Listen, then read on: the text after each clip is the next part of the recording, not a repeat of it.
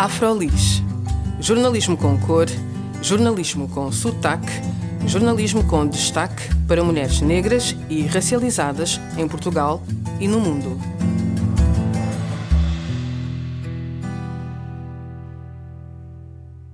Olá, o meu nome é Julia M. Tavares e este é mais um episódio do Afrolis Podcast.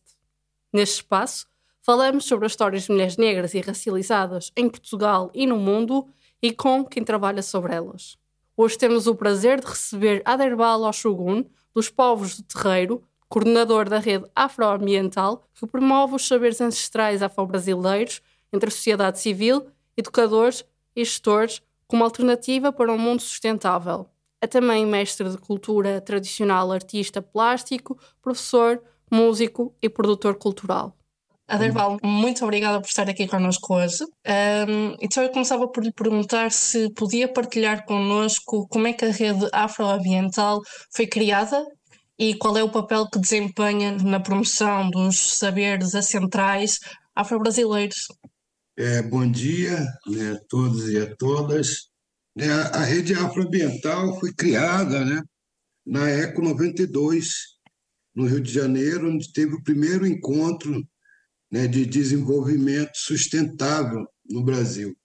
Uhum. Né, no, e, e, nesse encontro, a minha mãe, mãe Beata de Emanjá, uma matriarca, uma liderança de matriz africana, percebeu que não tinha a presença do diálogo com o feminino. Né? E o maior absurdo para ela, que é de uma cultura de matriz africana e que no Brasil é um matriarcado, uhum. ela não concebia essa discussão sem a presença das mulheres, do matriarcado. Né? E aí ela alegava que a Terra é um planeta fêmea. Né? E só por isso as mulheres tinham que protagonizar é, esse debate sobre desenvolvimento sustentável. Né? E a partir daí nós começamos a desenvolver um projeto né, de conscientização é, das comunidades, dos povos de matriz africana do Brasil, né, com suas práticas na natureza. E ela pôde notar que essa conscientização, esse trabalho que ela fez de reeducação dos povos de matriz africana surgiu, é, surtiu um efeito mais do que esperado. Né? E aí eu comecei a, a, a me aproximar mais da minha mãe né? e, e compreender aquele universo né? que depois ficamos sabendo que era do racismo ambiental, porque a gente começou a, a manejar áreas que eram impactadas por prática religiosa. Só que essas práticas religiosas estavam mais ligadas ao, à forma de vida, né, ao consumo, ao capital, do que as nossas origens de matriz africana, ou seja, a utilização de materiais é, é, não, não degradáveis, uhum. né, a, o desperdício na hora das oferendas, né, é, a poluição é, visual e, e da fauna e da flora. E isso tudo a gente começou a desenvolver um projeto chamado Okuabó, que em Urubá quer dizer bem-vindo, né? Uhum. E a gente é, iniciou esse projeto na Floresta da Tijuca, primeiro na Reserva Biológica do Tinguá, uma reserva que está num, num local onde a população é predominantemente de matriz africana, que é na Baixada Fluminense. Né? A gente começou o trabalho lá e depois partimos para o centro do Rio de Janeiro, onde encontramos também algumas iniciativas né, é, é, dispersas e, e, e que acontecia de formas pontuais, e aí nós, quando vimos um, um, prefeito na época chamar esse território, esse espaço sagrado, onde uhum. a gente é, fazia as nossas oferendas de macumbódromo, a gente propôs tomar conta daquele território, né, do espaço, e fazer o manejo das oferendas, né, fazer a coleta seletiva, recuperar a mata ciliar, verificar uhum. a qualidade da água do território, porque aquela floresta, né, aquele parque nacional, né, tinha, tem uma presença negra, tem uma história negra. Né? Foram os povos de matriz africana que reflorestaram a, o Parque Nacional da Tijuca quando ali foi implementado a monocultura do café e a água, que nós chamamos de Oxum, foi embora. Uhum. Né? E aí os negros escravizados na época né, reflorestaram, e nesse reflorestamento eles identificaram territórios com plantios específicos, né, que hoje a gente chama de plantimas, né, que são as plantas tradicionais de matriz africana. Uhum. E esses lugares persistiram até hoje as nossas práticas. E o Estado nos proibia de, de ter nossas práticas religiosas e, e medicinais, terapêuticas na natureza por conta do racismo ambiental.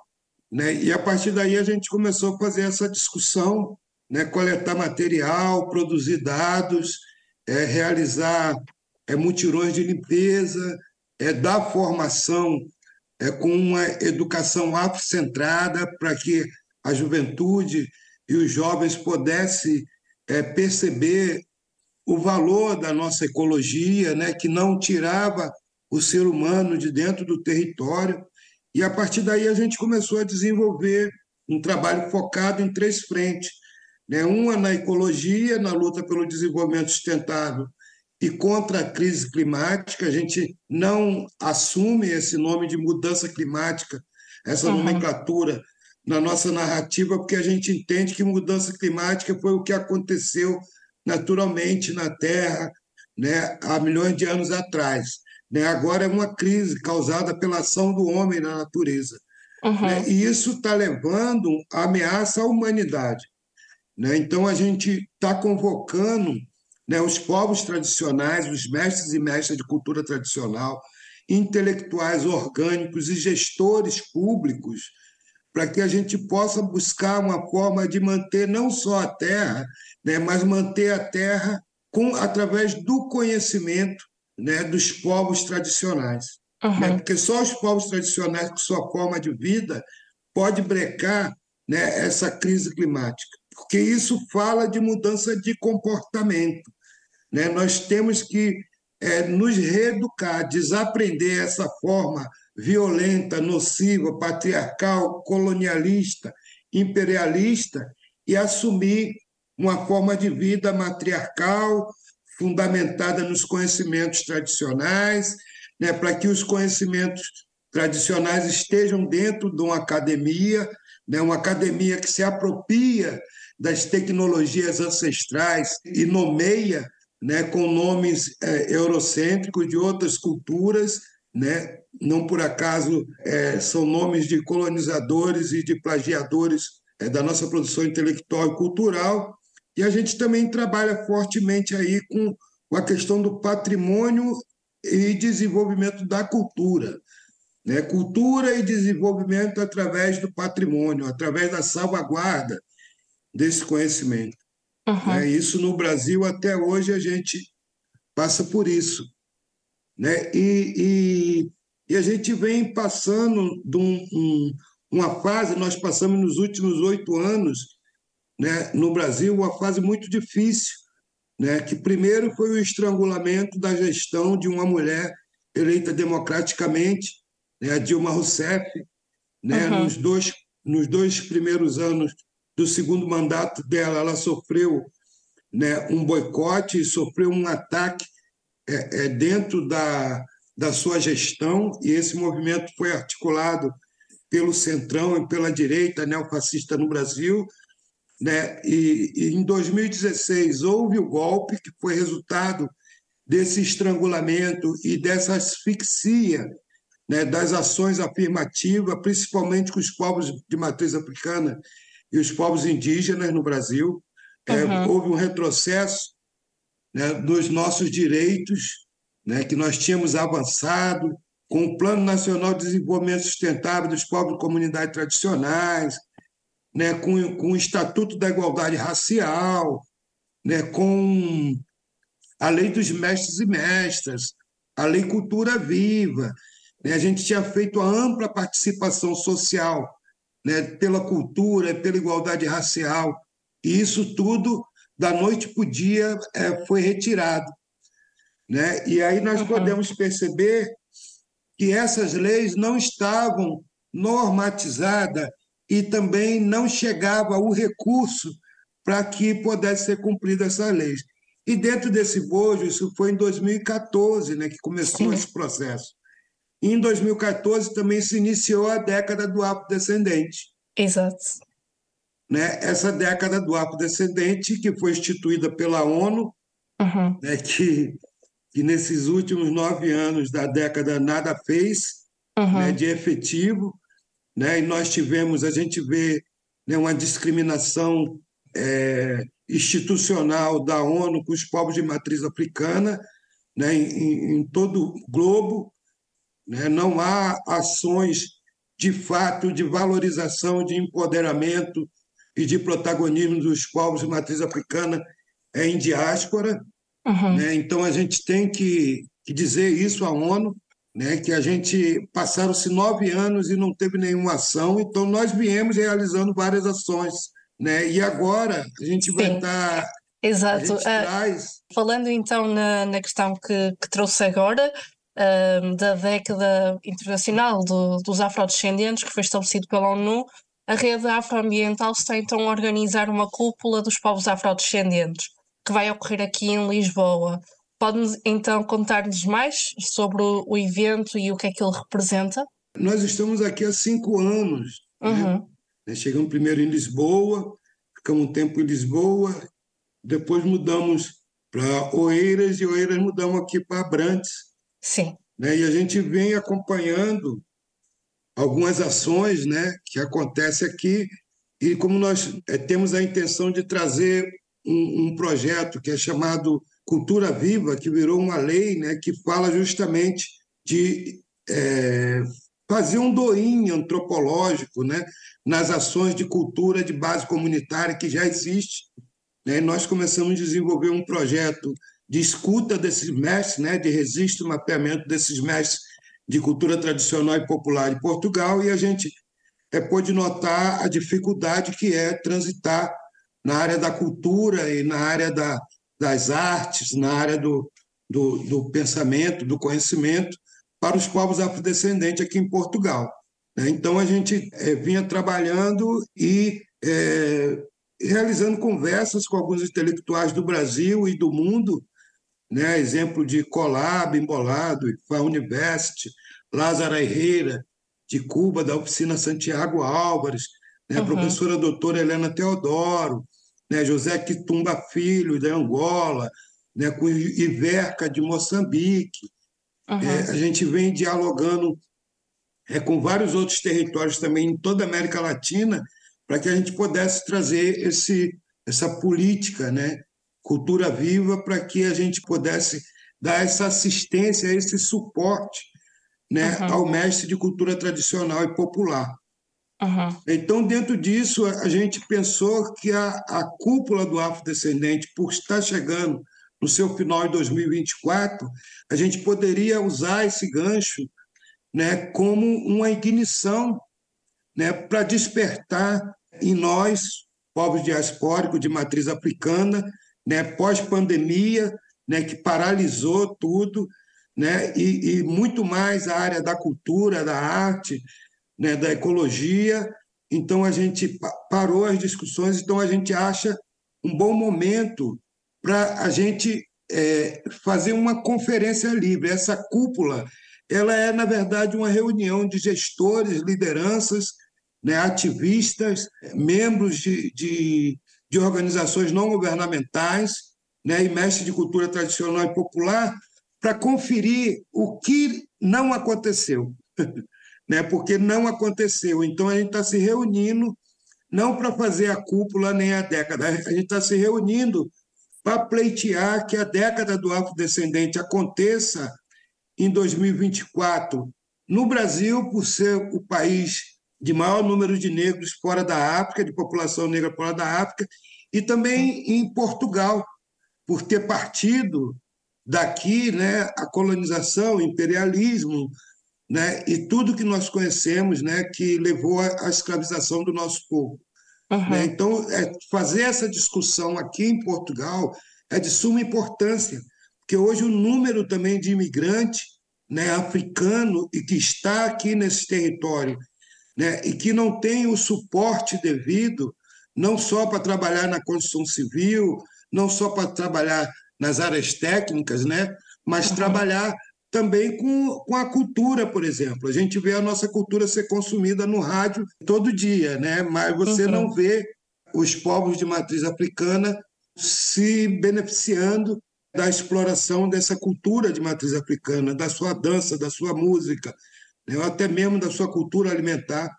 Então a gente pensou ser um bom momento de se reunir agora, né? autoridades, lideranças, pesquisadores, intelectuais, a juventude, né? e trazer aí também o recorte de, de gênero. Uhum. É muito importante a gente desmitificar, a, a gente é, orientar, reeducar os povos de matriz africana pela necessidade de uma discussão de igualdade racial e de igualdade de gênero. Sim. Né? Porque nós estamos hoje no mundo todo. Né? A diáspora africana, é, é, ela é diáspora africana, mas ela é primeiro, a diáspora original da humanidade, né? é onde surge a humanidade. Né? Isso comprovado cientificamente, né? a gente não está falando, não estamos fazendo fake news. Exato. Né? Nós eu... estamos ali é, é, chancelados né, pelo conhecimento técnico-científico, por vários pesquisadores. A gente não tem mais essa necessidade uhum. né, de uma academia branca eurocêntrica né, fazer nossas pesquisas, ou de uma religião que foi responsável pela escravidão de milhares e milhares, de extermínio de milhares e milhares de, de indivíduos negros, né, de, de pretos. Uhum. Então, guiar, orientar o nosso povo. Né? A gente está tá convocando que a década do afrodescendente que não houve, né, que seja o ressurgimento né, da cultura original da humanidade que surge em África. E que esse conhecimento seja respeitado e, a partir daí, a gente faça a nossa década do afrodescendente, mas com a discussão ampla, né, como preconiza a, a Organização Internacional uhum. do Trabalho, que é a Convenção 69. Né? Como vamos combater a fome, como preconiza o Pacto de Milão, é um pacto que foi assinado na Cidade da Moda para acabar com a fome. Né? Uhum. Como nós vamos é, é, protagonizar as COPs, né? o debate pelo clima, e é nesse ponto que a gente quer chegar. Né? Hoje nós não estamos Sim. defendendo o meu povo, o povo deles, o povo amarelo, o povo branco, o povo vermelho, nós estamos defendendo a terra. Sim, e Aderbal, quando é que vai acontecer a cúpula dos povos afrodescendentes? Acontece de 13 a 15 né, de outubro.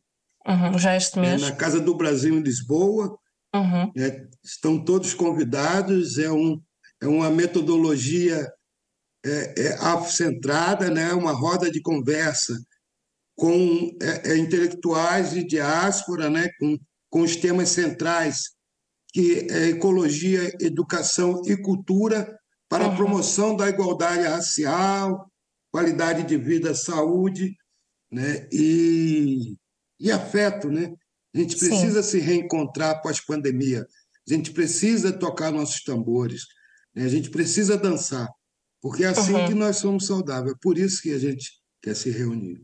Uh, e também dizia que um dos temas que vão ser abordados durante a cúpula é fazer esta avaliação da década das pessoas afrodescendentes que foi estabelecida pela ONU. Uh, se eu lhe pudesse perguntar já, o que é que o Aderval acha? O que é que avalia desta década que foi estabelecida pela ONU? Não houve, não houve. Uhum. Não houve, né? Está tá estabelecido aí um, uma falta de diálogo né, com as bases né, com as lideranças que são uhum. contra-hegemônicas. Né? Na verdade, o que há é uma escuta de big ongs. Uhum. Né? Essas big ongs, é, elas, é, elas atravessam o nosso caminho né? e visibilizam a nossa luta. né, invisibilizam as nossas lideranças. Uhum. Então, ONG e gestor público não pode fazer o papel dos movimentos é, sociais, dos movimentos é, é, de ativismo. Né? Então, está havendo uma confusão do Estado né, e com o terceiro setor, com as ONGs, uhum. que já deu errado. Né? Já deu errado. As ONGs não conseguiram por exemplo, estabelecer as ODS. E elas tiveram milhões, receberam milhões do norte global, receberam milhões dos países ricos, uhum. que estavam nessa posição de conveniência também. Olha, dá uma grana para esse pessoal aqui, que esse pessoal aqui vai segurar os povos tradicionais.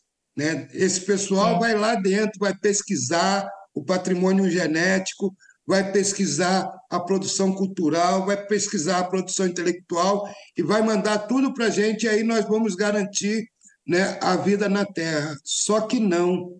Uhum. Essas ONGs, o Estado, eles falharam. O mundo nunca foi tão violentado. A nossa mãe terra, Pachamama, nunca foi tão violentada como nos últimos 30 anos.